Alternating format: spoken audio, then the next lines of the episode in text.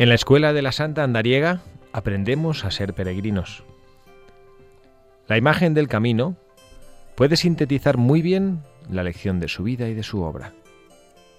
Ella entendió su vida como camino de perfección por el que Dios conduce al hombre, morada tras morada, hasta Él, y al mismo tiempo lo pone en marcha hacia los hombres.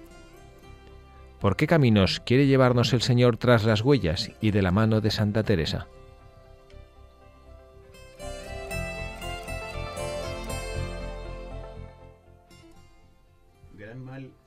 Alma sola entre tantos peligros. Por eso aconsejaría yo a los que tienen oración, procuren amistad y trato con otras personas que traten de lo mismo. Es cosa importantísima. Porque andan ya las cosas del servicio de Dios tan flacas, que es menester hacerse espaldas unos a otros los que le sirven para ir adelante. Es menester buscar compañía para defenderse.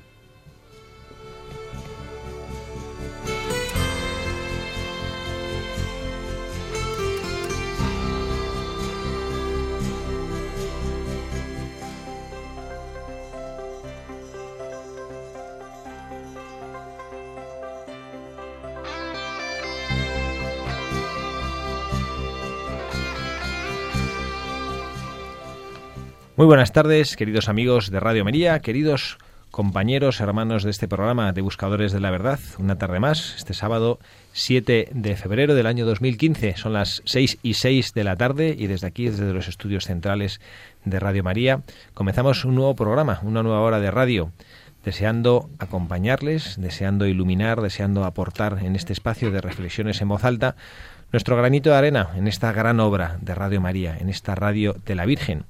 Y lo hacemos no solo quien les habla, el padre Javier Cereceda, sino todo el equipo de Radio María, Buscadores de la Verdad, que además hoy se ve incrementado con nuevos participantes, nuevos fichajes. Tenemos con nosotros a Gonzalo Guzmán. Gonzalo, muy buenas tardes. Muy buenas tardes, padre. Estamos encantados de tenerte aquí con nosotros. Lo mismo yo también aquí, si puedo aportar algo. Hombre, que mucho puedes aportar. Por lo pronto con tu voz, que eres como Frank Sinatra, la voz, ¿eh?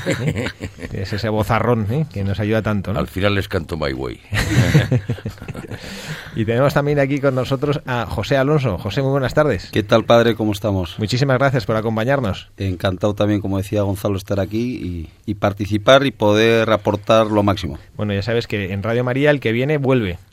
Pues ese, ojalá. Aquí ya os hacemos fichaje ¿eh? y no se puede echar uno atrás. Ojalá.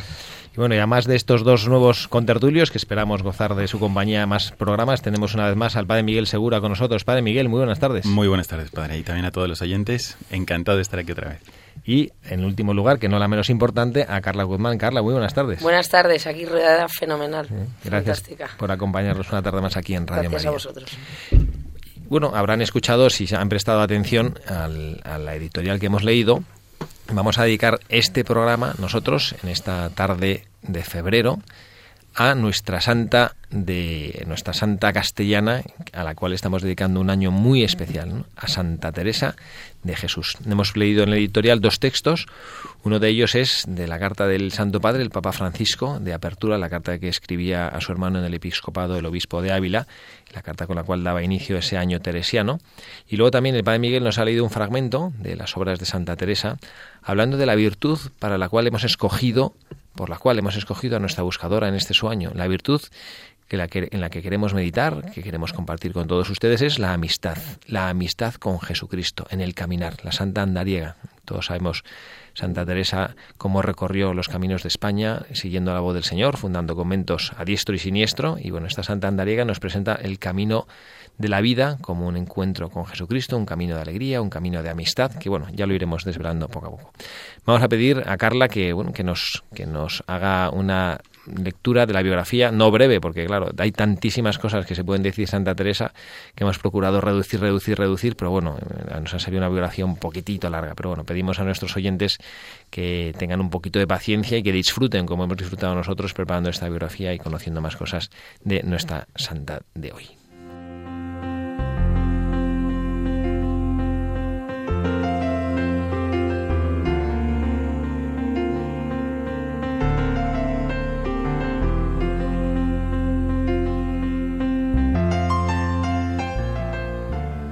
Nace en Ávila el 28 de marzo de 1515, en la casa señorial de don Alonso Sánchez de Cepeda y doña Beatriz Dávila de Ahumada.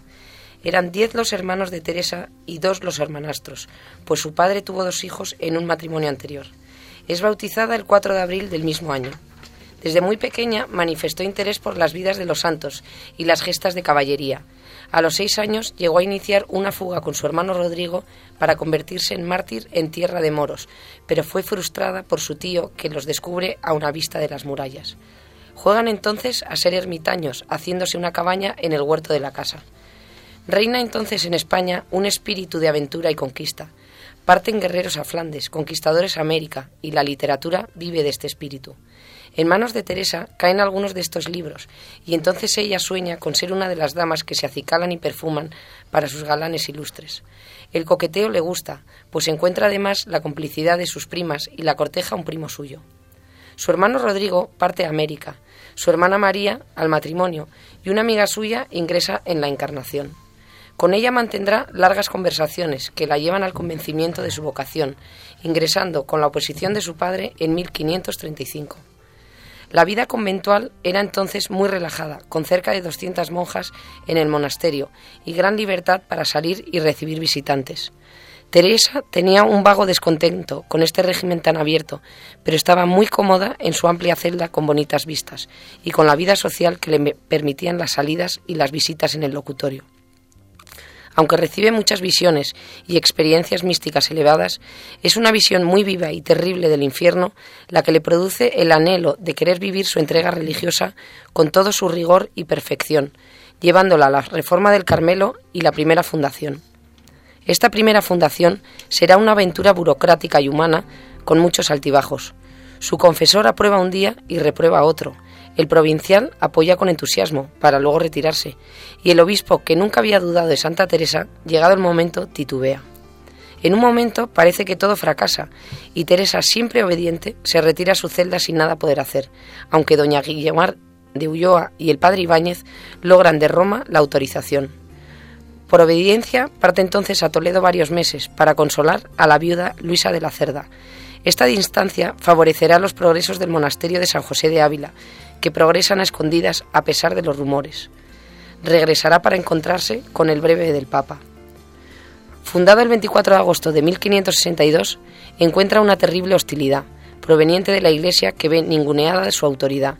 Se alzan algunas voces pidiendo el derribo del nuevo convento y toda la ciudad está alborotada. Y Teresa debe abandonarlo dejando a las cuatro novicias solas para volver a su celda de la Encarnación. Solo se podrá incorporar un año después de su fundación, dejando la celda amplia y las comodidades de la Encarnación por las estrecheces de San José de Ávila, pequeño y austero hasta el extremo. Por mucho tiempo parece que la fundación de la nueva orden tendría solo este monasterio, hasta que Teresa vuelve a llorar al saber que las necesidades de misiones en América son importantes. Escucha entonces en oración. Espera un poco, hija, y verás grandes cosas. Y poco después le llegan instrucciones y autorización para fundar más conventos.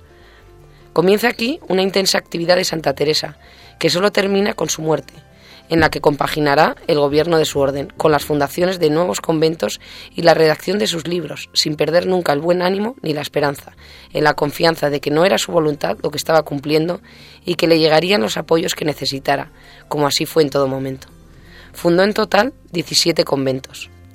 Regresando de la fundación de Burgos, hace padrada en Medina del Campo, pero es requerida en Alba de Tormes por la duquesa de Alba. Está enferma y agotada. Muere en brazos de Ana de, San Bartolomé en octubre de 1582. Fue beatificada por Pablo V en 1614, canonizada por Gregorio XV en 1622 y es nombrada doctora de la Iglesia Universal por Pablo VI en 1970, la primera mujer de las tres actuales doctoras de la Iglesia.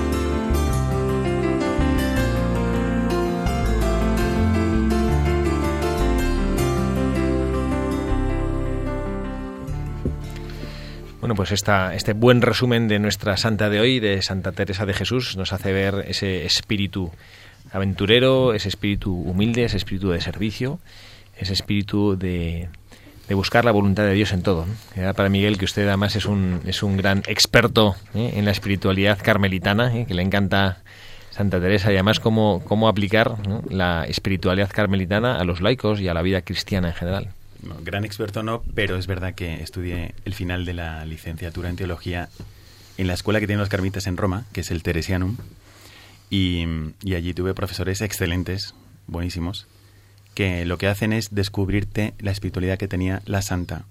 También es verdad que hay un carmelita, el padre Antonio Sicari, que es un gran escritor, ha escrito libros que se han traducido a español, por ejemplo, esa de casi saga de retratos de santos que os recomiendo a todos porque es muy motivadora. Algunos retiros que él hizo basado en las vidas de los santos con muchas aplicaciones concretas. Pero él también está tratando de llevar la espiritualidad carmelita a los laicos, que se ha hecho ya muchas veces. Él lo está tratando de hacer desde el norte de Italia. ¿Y cómo es eso? ¿Cómo es eso? Pues cuando Dios da una gracia, el mismo Jesucristo la compara con algo que crece siempre. Entonces cuando cuando Dios concede la gracia, por ejemplo, pues a una religiosa que está siguiéndole a él y no tenía ningún plan, Santa Teresa no tenía ningún plan de influir tanto en la iglesia como ha influenciado, eh, pues como viene de Dios, ella lo que hizo fue fundar un pequeño monasterio de 15 monjas, de 15 monjas, cuando daba sus conferencias espirituales, sus consejos espirituales, la estaban escuchando 15 monjitas en un convento 10 veces más pequeño que el de la Encarnación, en cuanto número en ese momento, y, y, sin embargo, como era algo de Dios, pues eso empieza a difundirse a lo largo de la historia y del tiempo también, y muchos laicos pues toman las obras de Santa Teresa ahora y aprenden a orar. Santa Teresa es una maestra de oración y lo que hace es abrirte el corazón a experimentar a un, un Dios que está enamorado de ti y al que tú le puedes amar. Y sería eh, al alcance de todos. No hace falta ser religiosa para descubrir un Dios así, pero lo descubres gracias a una mujer que se entregó tanto a Dios que te abre el camino. ¿no? Y luego, también es verdad que Santa Teresa, sin quererlo, renovó la vida carmelita, la renovó, pero también renovó la vida religiosa, porque estaba eh, viviendo un momento de crisis grandísima la Iglesia en Europa, era el momento del protestantismo, y también un momento muy grande de crisis en las misiones de América. Sí, sí, yo cuando estaba leyendo y haciendo la biografía, lo que me llamaba la atención es que cuando ella ingresó en el convento, o sea que, claro, yo he ido a conventos ahora, pero los conventos de antiguos, o sea, veía unas estancias enormes, que era como un mini pueblo, y que ella, después de estar tanto tiempo en el convento, como a los 15 años, se dio cuenta que, que necesitaba una reforma, y como que dejó la comodidad y todo para meterse en un cuchitril enano ¿no? y una vida mucho más austera, más una- sencilla, de oración. Realmente es una. ah, las, las- bueno, creo que muchísimo. Creo que todos los que están escuchándonos ahora, buscadores de la verdad, conocen bien la espiritualidad de las carmelitas y conocen bien todos los conventos y realmente es, es edificante ver la austeridad con la que viven, ¿no? Pero sí, a lo mejor parece que esta espiritualidad de Santa Teresa, no sé, a ver, Gonzalo, tú que, a ver, como, como ya hombre eh, avezado en, en, en la vida y conocedor de muchas cosas de la Iglesia, como que Santa Teresa da un po- impone un poco de respeto, ¿no? Pensar las carmelitas y dice, uy, estas son como de, de primera división, ¿no? Esta- o sea, para los, de- los que somos de a pie, ¿no? Como los que parece un poquito lejano, ¿no? Como demasiada, Espiritualidad. sí, ¿no? Demasiada, una vida muy dura, ¿no? Y Una que, vida muy dura. Pero de todas maneras, por otro lado, eh, el, el tema que estabais hablando, o estaban hablando al principio del tema de la amistad, por ejemplo, que le daba una importancia tremenda. la, la amistad obviamente ya está en, en otro rango, pero que al final es igual que la amistad eh, cotidiana, que al final es, pues, pues eso, cuando tienes un, un amigo, le quieres por sus defectos y por sus virtudes, no, no solo por una de las dos partes. ¿no? Y yo creo que eso al final es pues que eh, Santa Teresa era un prodigio en, en, todos esos temas. Ella, ella efectivamente, además es un poco la virtud por la cual nosotros la hemos querido escoger y, y, y más a lo cual queremos analizar un poco, porque este no somos expertos ninguno en Santa Teresa, ¿no? pero sí en las virtudes que queremos compartir o analizar las virtudes que ella vivió. Y efectivamente está la amistad con Jesús. ¿no? Y, y, bueno, y hay una cosa que a mí, a mí me llama la atención, porque claro, no, lo que te decía al principio, no ve uno, piensa uno en la espiritualidad carmelitana y efectivamente es vamos, hasta creo, yo al menos yo me siento años luz de ella, ¿no? Pero Santa Teresa a mí me parece una, una mujer muy normal, no, no, una iluminada, ¿no? De, pues... Sí, la, la verdad, padre, eh, un poco lo que decía el padre Miguel antes de, de, de, ir de la mano de Dios, ¿no? Y un poco eh, lo que dice usted ahora de muy normal, esa amistad con Dios, o, o, o si repasamos la vida entera que tuvo sus problemas, sus barreras, eh, Santa Teresa, ¿no? Que tuvo sus enfermedades, que salió del convento, luego volvió, ¿no? Que fundó un, convento, como decía el padre Miguel, de 15, de 15 monjas, ¿no? Pero que acabó en su vida fundando 17 conventos, ¿no? Pues eso, eso dice mucho, no se apartó de esa amistad con Dios y yo creo que eso le dio fuerzas a ella para continuar con, con su pensamiento, con su idea eh, de lo que quería cambiar, ¿no? Como bien decía antes también Carla, de repente eh, se dio cuenta que no tenía que ir por ese camino, ¿no? Sino que quería remodelar un poco eh, eh, su forma de ver, eh, digamos, eh, su vida conte, contemplativa, ¿no? Entonces, yo creo que, todo eso le ayudó, esa amistad con Dios y ese camino seguir siempre en la mano de Dios. A mí me consuela como religioso pensar que, bueno, que, que Santa Teresa vivió durante 19 años una vida de convento, ella dice que regalada, no creo yo, o sea, habría que lo que lo que, lo que consideraríamos hoy ese tipo de vida, ¿no? Pero efectivamente la, la, el encuentro que tiene con ese Cristo llagado, ¿no? Y cuando ella llora y desea hacer más por Jesucristo es cuando ella lleva 19 años de vida religiosa. O sea, no es que Teresa entró al convento y a partir de ese momento... Sí, que fue una ¿no? revolución sino que tardó.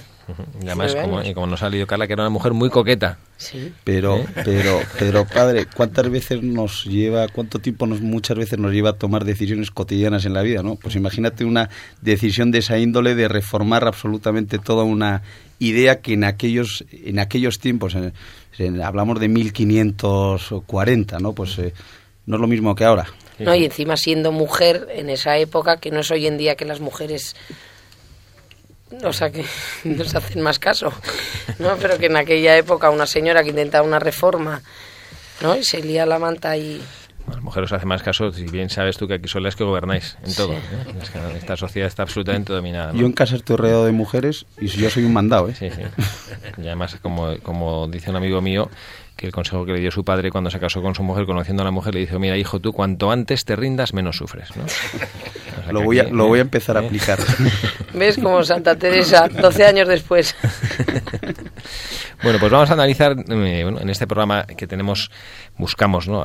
con, nuestro, con nuestro buscador del día, que es hoy Santa Teresa, buscamos el sacar alguna enseñanza y um, un poco la, la, idea que cuando estábamos preparando el programa aquí, el equipo, antes de salir al aire, queríamos eh, manifestar o, compartir, poner este granito de arena en el año teresiano y también hacer ver una normalidad de la figura de Santa Teresa, una cercanía, ¿no? Porque yo creo que todos queremos mucho a las carmelitas, pero nos parece que Santa Teresa es como para las carmelitas, ¿no? Bueno, yo eh, conozco, pues eh, yo he estado cercano a ellas. Yo recuerdo que un tiempo, hace, al inicio de mi vida religiosa, estuve por, viajes y por, por, trabajo, estuve en Cuenca viviendo y me, eh, me hospedé en el, cerca de ellas en el convento de San José, en la, en la ciudad de Cuenca. Y vamos, y, sí es verdad que, que, da la impresión, uno se siente como pequeñín delante de ellos, ¿no? Pero yo creo que Santa Teresa hay que, como nos decía el padre Miguel ahora de este sacerdote carmelita de Antonio Sicari, que está ahí en Italia tratando de hacer cercano a todo el al mundo, está tratando de hacer cercano el espíritu de Santa Teresa creo que nosotros queremos aportar también con nuestro programa esa cercanía, esa normalidad, esa, esa facilidad de imitar y vivir cosas que Santa Teresa tenía. ¿no?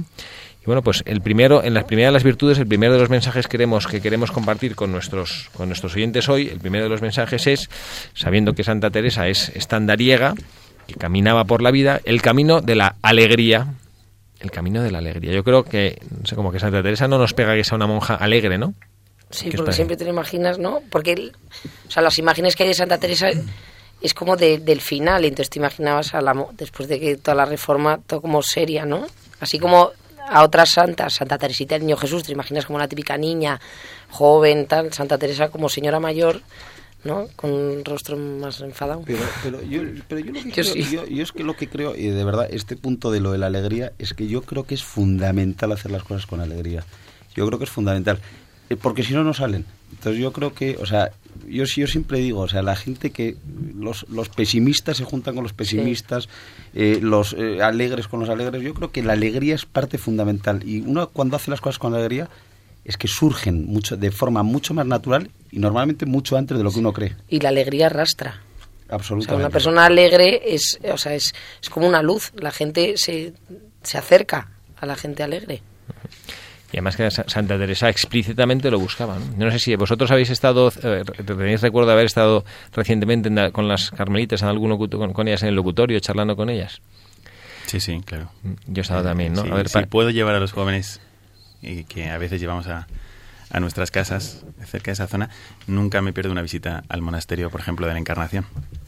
Pues yo recuerdo también, yo en la Encarnación he estado y también he estado en Vic, en el Carmelo de Vic, eh, con, la, con la priora que se llama la Madre Ana, y yo la sensación que tengo cada vez que salgo de hablar con esas santas mujeres es que me han subido el ánimo. Desprenden alegría. Sí, sí, sí. Ellas están, se ríen muchísimo, ¿no? Y además, pero no con esa risa que uno puede pensar. ¿Qué, qué sabrán unas monjas que están ahí encerradas en entre cuatro paredes y que no, que no se enteran de nada? Se enteran de todo. No tienen internet ni teléfonos móviles, pero están al día de todo lo que pasa. Y es porque mucha gente les está, las llama para pedirles oraciones. Entonces les cuento lo que pasa. Mire, le pido que rece por esto porque ha pasado no sé qué cosa. Entonces están enteradas de todo. Y esto es una, y esto es una cosa que Santa Teresa... Lo- Igual están alegres porque no se enteran de mucho. No, no, no, no. No, no, están, están súper- se enteran, se enteran- se enteran no, de un no. montón de No, cosas, se enteran, se enteran de un montón de cosas, pero claro, yo creo que están alegres porque ellas eh, viven abandonadas en Dios, ¿no? viven abandonadas en Dios y en, y en Él encuentran su alegría, ¿no? Y además es que es una cosa que, que lo decía Santa Teresa, ¿verdad? Que ella como que tenía un lema... Y lo decimos en honor a Oliva, que no ha podido venir hoy, que le encanta esta frase, la de un santo triste es un triste santo. Triste santo, eso lo decía muchísimo. Santa Teresa, ¿no? Y es verdad, y, es, y, y- y esto tiene miga, ¿no? Porque no es simplemente estar alegre porque hay que estar alegre, ¿no? Sino porque el mensaje de Jesucristo es alegría, ¿no? Es una gozada tener la seguridad de que Jesucristo ha triunfado. Esto les llena a de alegría. Claro, cuando estamos hablando de, de las carmelitas, hablamos de la congregación, bueno, la orden religiosa a la que perteneció Santa Teresa, pero también es verdad que hay muchas familias religiosas en la Iglesia que se inspiran en la figura de Santa Teresa y viven su espiritualidad con otros carismas, además de las religiosas carmelitas. Y mm, lo digo porque a lo mejor las dejamos un poco aparte y sin embargo también viven profundamente esta espiritualidad. Y, la, y tienen una alegría porque el Santa Teresa les enseña un camino de oración. Cuando tú te acercas a Dios en la oración, tú estás haciendo justo lo contrario del egoísmo, que es la fuente de la tristeza. Cuando tú te acercas a Dios en la oración, tu alma está como continuamente buscando una compañía y estás saliendo de ti mismo. Así que, de repente, sin darte cuenta, incluso una monja que no se, una monja que no se proponga ser alegre, es muy probable que esté muy alegre. Porque si está orientada hacia Dios, se acerca hacia Dios y es como, ¿habéis visto alguna vez cuando un joven, eh, me pasó últimamente en una de las misiones, hubo un chico que de repente se enamoró, se enamoró de una chica que venía de misiones también. Y entonces el, el efecto de sentir amor por alguien es como salir de ti mismo y te da una alegría enorme vivir fuera de ti mismo, vivir para otro. Lo descubres, aunque después esto funcione o no funcione, pero ya es una experiencia preciosa darte cuenta de que puedes vivir no encerrado en ti mismo, sino para otro, ¿no? Bueno, pues una religiosa que siente la llamada de Dios y se dedica a la oración, de repente, imagínate el instante en el que te has enamorado, pero siempre creciente. Y encima te das cuenta de que la otra parte te corresponde. Entonces, eso te sobra todo. Entonces, las monjas no tienen nada, pero les sobra todo. todo. Lo tienen todo. Nosotros tenemos una, una prima que ingresó eh, de clausura eh, Clarisa. Y entonces a mi hermano el pequeño le llamaba la atención, decía, esta, porque la verdad que era una, una, una prima que lo tenía todo. O sea, además ingresó tarde. Era mona, tenía novio, había estudiado, trabajaba, lo tenía todo, pero de repente lo dejó todo y se metió. O sea, tuvo vocaciones, Clarisa. Entonces mi hermano le llamaba la atención y decía, y se va a encerrar en cuatro paredes que ha viajado por todos los lados, ha hecho todo y, es feliz. Y entonces le íbamos a ver y estaba encantada. O sea, es que tenía una luz y encima cogía una guitarra y no paraba de cantar canciones. Y mi hermano no entendía nada, decía. Le, llamaba un montón la atención porque decía, es, o sea, cómo está de feliz, de contenta. Y mi hermano decía, seguro que aquí hay trampa, tiene que haber trampa por algún lado. porque no puede estar tan feliz. Pues en esta, en esta alegría que le nacía Santa Teresa en su vida, tiene la razón de ser, que además nos lo dice el Papa, yo, yo aconsejo a todos nuestros oyentes, si son capaces de encontrarlo, que lo busquen el mensaje del Papa Francisco en el inicio del año teresiano. Y el Papa lo hizo de una manera bellísima, ¿no? Y él dice que, que, la alegría que nacía en Santa Teresa y que ella buscaba transmitir a sus monjas, nacía de que encontraba a un Dios cercano y compañero, que tiene sus delicias en conversar con los hombres. Y ahí viene esa, esa definición de la, de la que hace Santa Teresa de la oración. Yo no sé, Padre Miguel, si usted la sabe literalmente, ¿no? Pero algo así como, yo o sea, la idea, no lo voy a citar textualmente, ¿no? Pero es como hablar con frecuencia de amistad con aquel que sabemos que nos ama. Y esta es, la, esta es la definición que hace Santa Teresa de la oración. Hablar de amistad con quien sabemos que nos ama. Y esto es lo que a ella le hacía eh, llenarse de alegría y, saber que Cristo le amaba que, y, era una alegría contagiosa que ella sabía transmitir a los demás. Y, esto es lo que también a nosotros nos pasa. Cuando, cuando estamos con un amigo sonreímos, y cuando estás a gusto, yo lo veo, ¿no? en el colegio en el que yo trabajo, están dos amigos, estoy en, la entrada del cole y llega un, chico caminando, ¿no? Y entra así, normal, un poco taciturno, levanta la cabeza, ve a un amigo suyo que le está esperando, ¡hombre, Jaime! Y sonríe y se alegra. Y entonces se alegra y tiene una sonrisa que es contagiosa. Entonces, primera, primera enseñanza de esta buscadora de nuestra andariega, ¿no? el camino de la alegría. Cuando uno está con Dios, se, llena, se le llena el corazón de alegría. Esto es una cosa que hay que, que hay que lucharla y hay que buscarla con el encuentro. Y la, el encuentro, que precisamente, y este es el segundo mensaje que nos deja nuestra buscadora de hoy, es el camino de la oración. ¿no? El camino de la oración, que es ese tratar de amistad, estando muchas veces a solas con quien sabemos que nos ama. ¿no? Y, Santa Teresa de Jesús, que efectivamente en esta fundación también le pasó esto. Yo ahora que leía, nos eh, leíamos un poco la, la vida y las vicisitudes de la fundación, de las fundaciones que ella hacía, como los, como los superiores, el obispo titubeaba, primero que sí, luego que no. También me acordaba de, otra Teresa, de otra Beata, Beata no, todavía santa, que es eh, de, Calcuta, ¿no? Teresa de, la madre Teresa de Calcuta, como también ella eh, encontró, no una oposición, pero sí un poquito de, incertidumbre por parte de sus superiores a la hora de aprobar su obra. Y como Santa Teresa ella pues sí que a veces también pensamos que cuando Dios quiere algo pensamos que esto es como una autopista no bueno Dios quiere algo venga ala, esto sale solo no no no Santa Teresa tuvo que luchar y por eso es tan importante la oración a veces pensamos nos cuesta comprender por qué Dios nuestro Señor no, no, nos facilita la vida, ¿no? A veces esto pasa como en la vida social. Cuando tienes un amiguete que está en un bien colocado y tienes una dificultad, o tienes que ir al hospital y resulta que tienes un amigo que es médico, te lo facilita todo, ¿no? Y pensamos, bueno, pues si Dios es amigo nuestro, pues como que tendría que facilitarnos todo, ¿no? Tendría que, y sin embargo, mm, pues Dios nuestro Señor, hay, una, hay un episodio muy curioso de la vida de Santa Teresa que ella, en una de las fundaciones, ella se partió un brazo. Eh, yo no sé si recuerdan los que han visto en, en televisión la, hace de un montón de años de, con Concha Velasco, que protagonizó esta serie de la vida de Santa Teresa, que además lo, lo actúa muy bien. Hay un momento que está con, con, un carro, ella se ha fracturado un brazo, está con una especie de cabestrillo de, cuello, de cuero, porque claro, en aquella época no había escayola ni nada, ¿no? y, y está pasándolo fatal, cruzando un río, entonces el, el, carro parece que se va a volcar porque la fuerza del río lo va a volcar, ¿no? entonces tiene ese diálogo tan bello y tan tan tan simpático, ¿no? Que, le, dice ya a Jesús, a Jesucristo, pero, pero madre mía, y con todo esto, qué cantidad de dificultades, qué cantidad de penurias por, por hacer eso. Y que ese Jesús le dice, bueno, es que yo a mis amigos los trato así. Y Santa Teresa dice, ahora entiendo por qué tenéis tan pocos amigos, ¿no? no sé, como que parece eso, ¿no? no, nos parece a veces eso, que la amistad con Jesucristo es como para, yo te soy amigo de Jesús y yo no tengo, no tengo, no tengo ningún problema, estoy enchufado, ¿no? Y sin embargo, no, A nosotros nos dicen los religiosos, el Padre Miguel seguro que también lo comparte. Bueno, usted como está enchufado, usted como tiene enchufe en el cielo, digo, no, nosotros no tenemos ningún enchufe en el cielo, ¿no? Sin Santa Teresa sabía y, llenaba su vida de, esa oración que le hacía a ella, pues, mm, bueno, pues comprender que Jesucristo, pues a veces quiere que, que le demostremos nuestra amistad y nuestro amor en medio de las dificultades, ¿no? Bueno, vamos a hacer ahora una pequeña pausa musical. Vamos a poner una canción, una pieza musical que precisamente es una de, es una de las poesías de, de, Santa Teresa, que bueno, pues que ahora que todos la van a reconocer y que es una bellísima oración, además de una hermosa canción.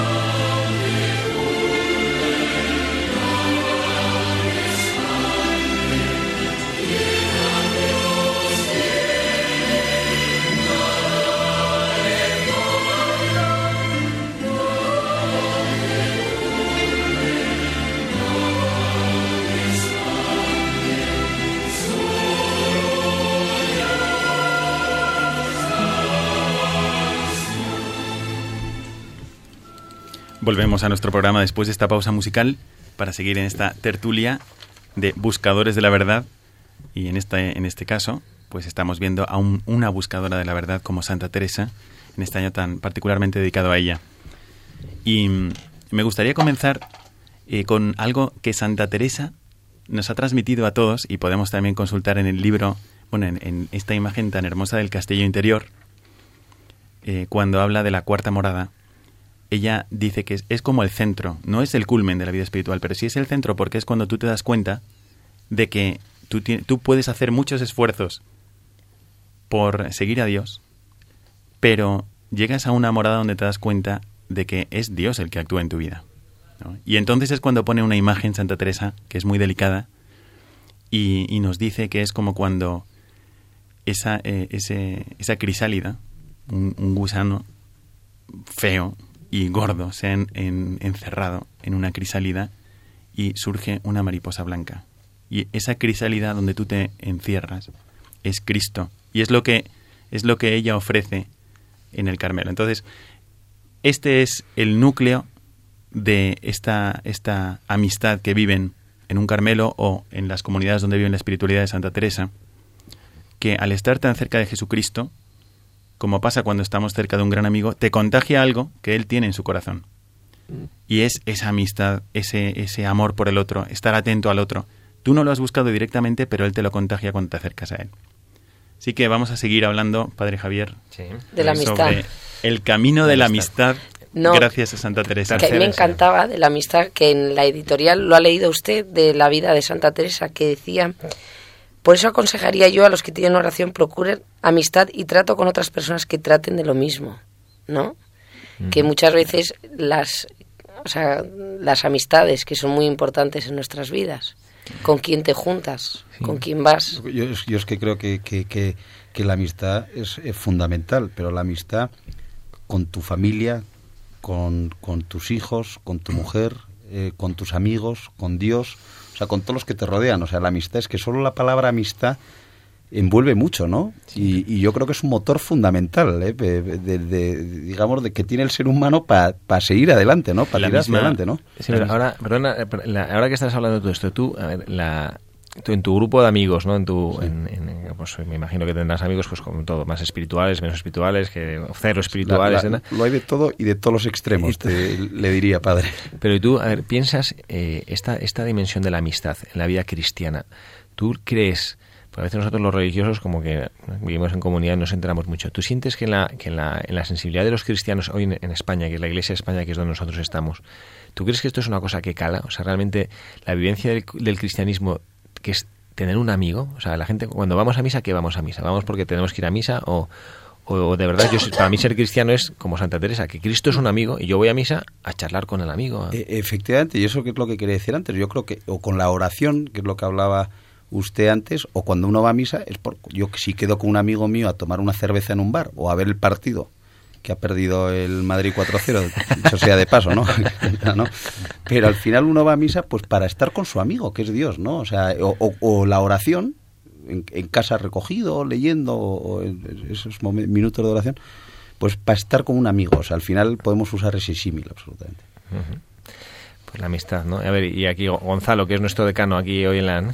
Eh, a mí me gustaría tú, eh, que ya tienes mucha historia a tu espalda, ¿no? Y ¿cómo, cómo, cómo sientes tú esta, esta vivencia de que Santa Teresa nos lo, nos lo muestra como enseñanza, ¿no? De que, el ser cristiano no es cumplir una serie de normas, ¿no? sino tener un amigo, ¿no? Efectivamente. Esto como que no, no sé, yo, yo a veces lo siento que, a mí, yo como sacerdote lo veo, ¿no? Uno va a celebrar misa y ves a personas que van, bueno, es verdad que yo cuando celebro misa o en el colegio o, que son, días de diario, normalmente días de diario, va a misa quien, quien busca vivirlo con un poco más de profundidad. Pero sí a veces cuando celebramos misa los domingos en, las iglesias, hay veces que yo veo personas, y eso que entiendo que cumplir el compromiso dominical eh, ya, implica un grado de amor y de amistad importante, pero, pero a veces eso, ¿no? Como un formalismo, ¿no? Como que yo voy, bueno, pues porque toca ir a misa, ¿no? Y, eso es como si, ¿no? tú imagínate que viene a verte tus nietos qué petardo, a, ver al abuelo. Venga, Ana, pues nada. Y están ahí sentados mirándote a la cara diciendo, bueno, a ver, ¿cuánto tiempo nos queda? Media horita. Pues nada, venga, hay que aguantar el tiro media horita con el abuelo. Sí, sí, ¿no?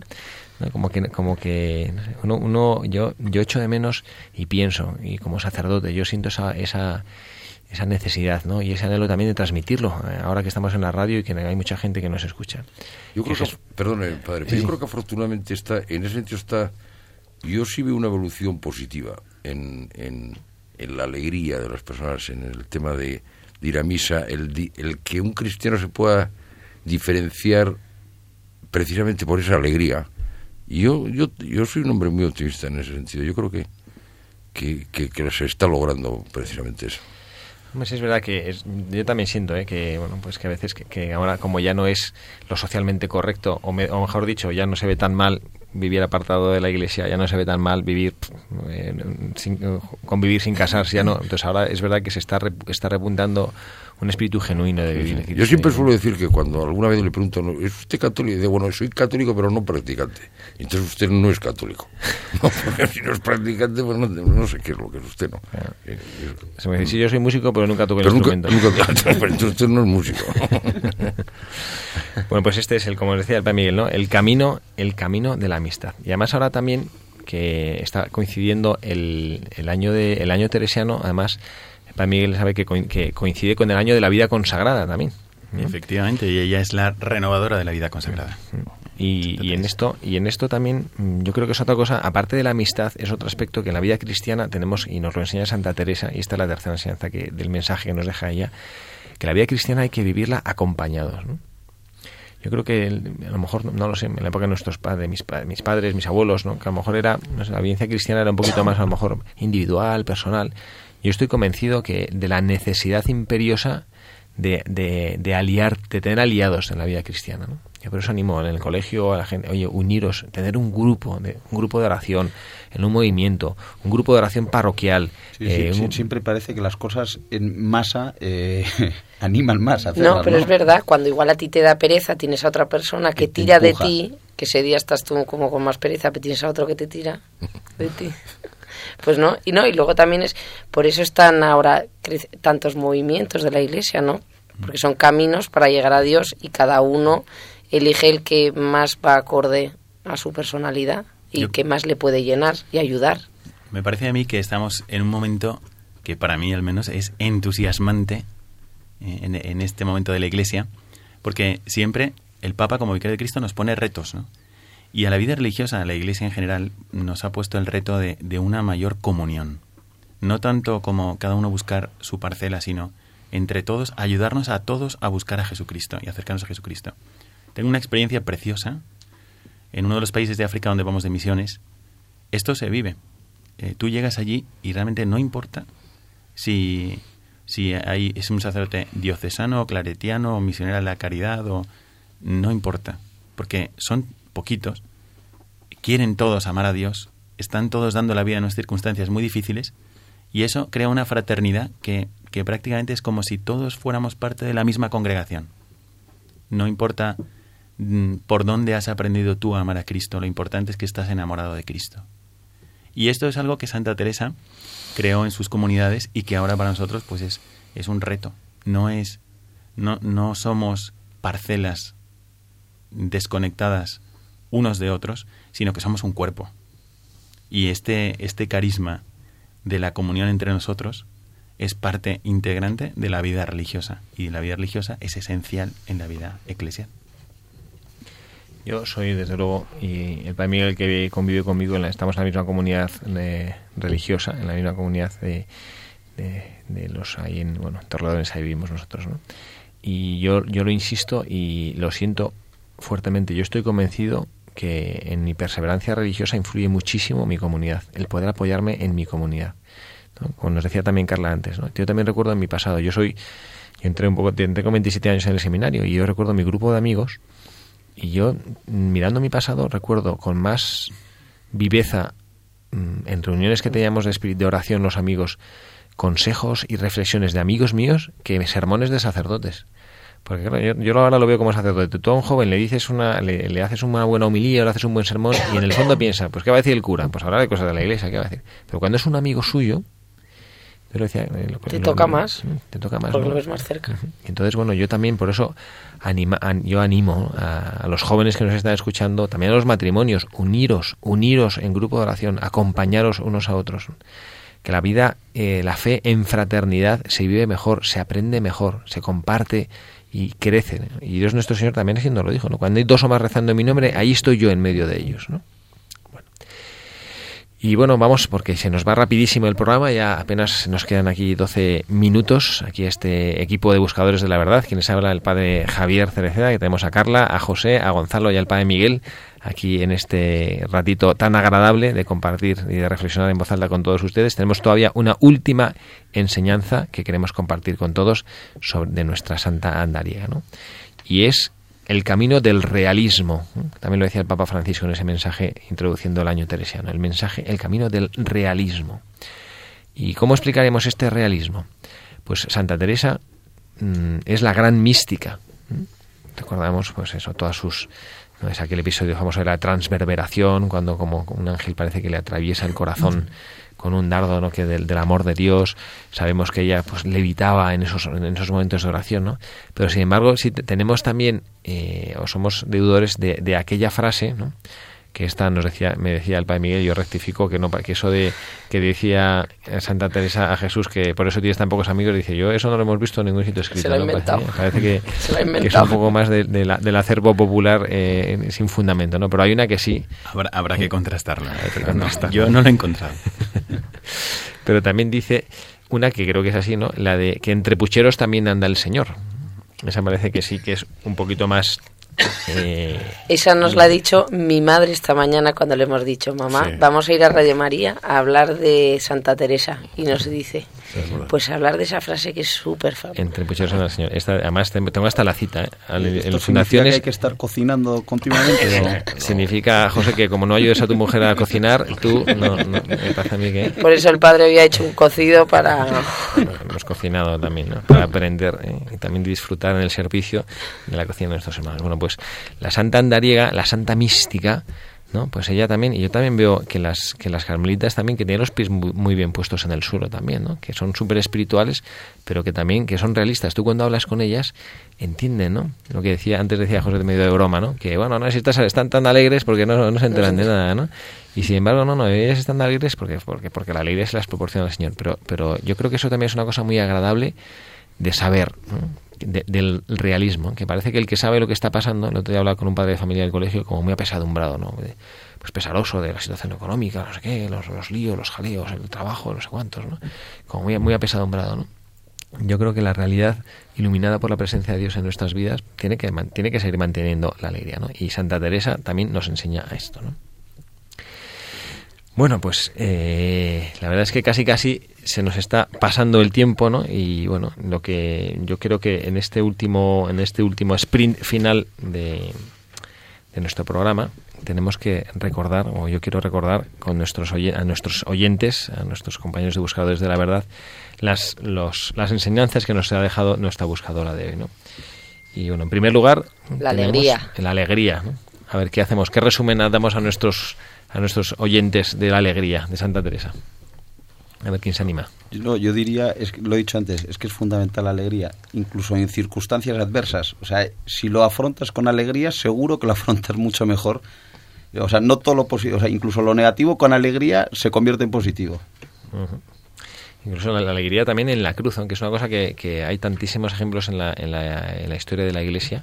La alegría dentro del sufrimiento porque tienes a Dios en, en el bolsillo, ¿no? Mira, yo recuerdo cuando estuve estuve enferma, estaba en el hospital, pero me venían a ver mis los cinco hermanos, mis padres que estaban ahí la- al Y pie del José cañón, también. y José. Sí. Y entonces yo recuerdo de las mejores tardes, una tarde que me, además me habían dado una noticia malísima, pero no paraban de, de- de contar chistes y de reírnos y hacer las gracias con las puertas que se abrían o cerraban. Y aunque era un horror de situación, pero la verdad que me lo pasé pipa y recuerdo, pues eso, la alegría, ¿no? Que en momentos difíciles ahí se juntaba la alegría, la amistad, la fraternidad, todo, ¿no? De estar ahí todos unidos como una piña, rezando, da la riendo. impresión de Santa Teresa era como muy perseverante, ¿no? Sí, ¿No? muy luchadora, Muy luchadora. muy tenaz, muy tenaz. Pero esa, precisamente eso es lo que a mí me gustaría señalar, que es que es la perseverancia del amor. Cuando tú encuentras, cuando tú ves en, en la universidad que un chico se enamora de una chica, o al revés, no es que ya es indiferente o lo trata como a los demás, sino que está enamorado. Ahora ya todo gira en torno a él.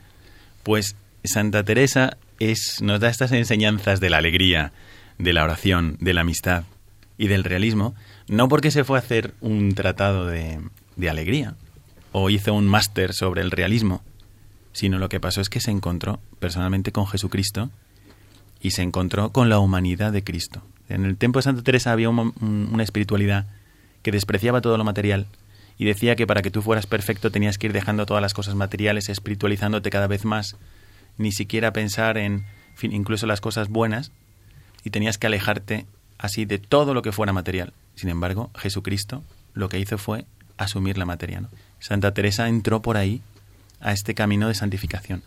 Y como conoció a Jesucristo y, y contemplaba qué hacía Cristo, qué pensaba, qué quería, qué intenciones tenía, se le pegaron las actitudes del corazón de Jesucristo. Que entre ellas, pues hay una alegría, dice Jesucristo, aquel día me veréis y nadie será capaz de quitaros vuestra alegría, lo dice en el Evangelio de San Juan. Cuando me veáis, ¿y a qué se dedican las carmelitas entre otras? a ver al Señor. A contemplar, ¿no? Contemplar a Cristo en la oración. Aquel día me veréis y nadie será capaz de, de quitaros vuestra alegría.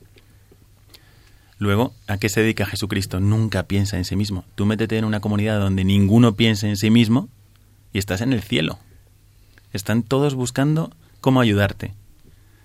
Y, y Jesucristo no estaba abstraído de la realidad, tocaba a los leprosos, hablaba con una prostituta o se, tenía una cena con un mandatario del pueblo. Jesucristo estaba metido en la realidad. Y eso también se le pegó a Santa Teresa. Padre Miguel, muchísimas gracias. Y bueno, pues se nos ha ido ya el programa. No. Ha pasado el tiempo, como siempre, gozosamente hablando de Cristo, que así, eso es como les, les pasaba también a, San Benito y a, y a, Santa Escolástica, ¿no? Que les pasaba el tiempo volando cuando hablaban de Jesucristo, ¿no? A los dos hermanos. Bueno. Alegría, oración, amistad, realismo. Las enseñanzas que nos deja Santa Teresa, nuestra buscadora de... Padre Miguel, muchísimas gracias. Gracias, gracias por acompañarnos. y a todos los contertulios y además a los oyentes. Que Dios os bendiga. Gonzalo, muchísimas gracias. Gracias, padre. Esperemos, esperemos que hayas disfrutado y que vuelvas. Eh, y que vuelva y nos cante My Way.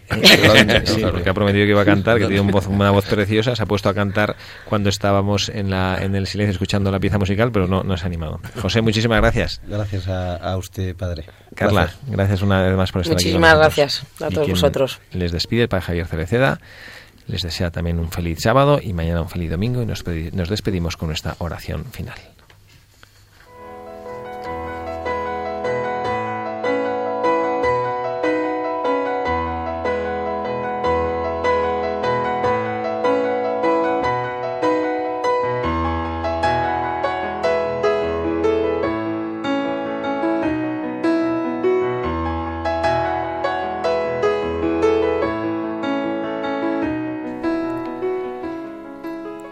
Señor, con nuestra santa andariega queremos también recorrer los caminos de la vida mirándote a ti, siendo alegres, siendo orantes, siendo perseverantes con nuestra comunidad o nuestros hermanos, siendo realistas, como Santa Teresa nos enseñó.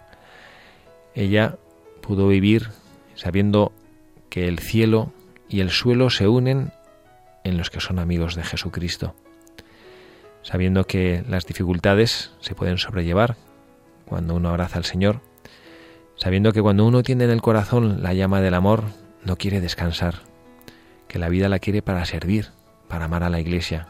Esas fueron sus últimas palabras, muero hija de la Iglesia, enamorada de su Señor, te pedimos que seamos como ella, Señor, que en las dificultades te amemos, que seamos perseverantes, que seamos alegres que sepamos transmitir a los que tenemos a nuestro alrededor la alegría de ser cristiano.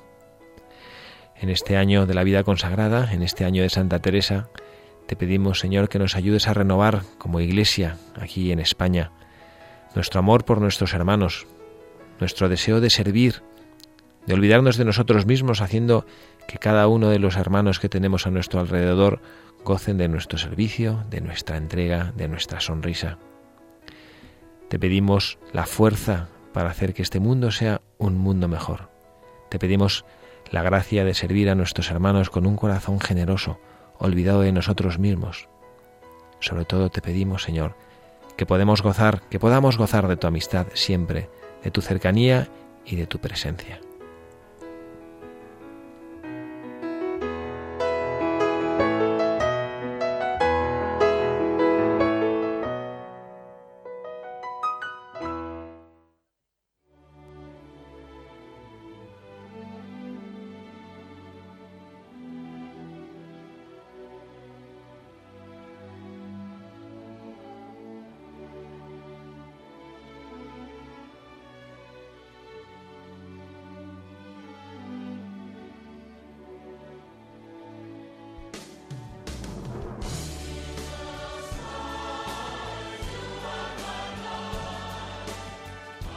Han escuchado Buscadores de la Verdad, un programa dirigido por el padre Javier Cereceda y ubicado dentro de la sección Reflexiones en voz alta.